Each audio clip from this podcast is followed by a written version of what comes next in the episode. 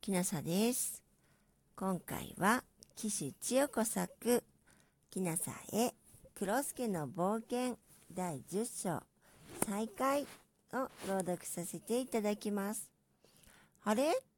窓からのどかちゃんの高い声が響きました。ちびうさぎちゃんがいっぱいいる。本当？わたるくんも窓辺から覗き込みます。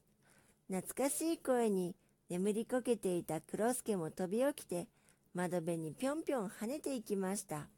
黒助黒助黒助だのどかちゃんと渡るくんの声が響きました。秋ママも飛んできました。お隣のなんとかなるさ女子もやってきました。ありゃまあ、クロちゃん、奥さんと子供たちを連れてきたんだね。と女子は目をパチパチさせました。黒助は久しぶりに秋ママの膝の上で優しくなでてもらいました。黒助と白うさぎさんと子供たちは牧草をたっぷりと柔らかい人参の葉を少しいただきました。お腹いっぱいになり、子供たちは庭の雪の上で追っかけっこして遊んでいます。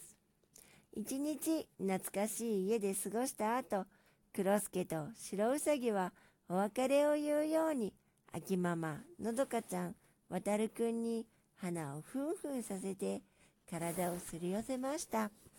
のどかちゃんとわたるくんは、ねえママ、黒助たち、また出て行っちゃうの？と心配そうに言いました。秋ママ、ゆっくりと二人に話しかけました。黒助はもう自分で野山で生きる力をつけたの。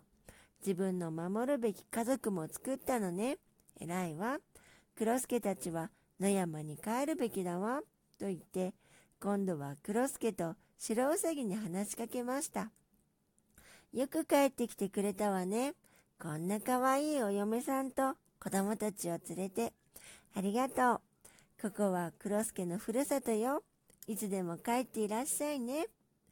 黒助と白うさぎは耳をピンと立て、一生懸命聞いているようでした。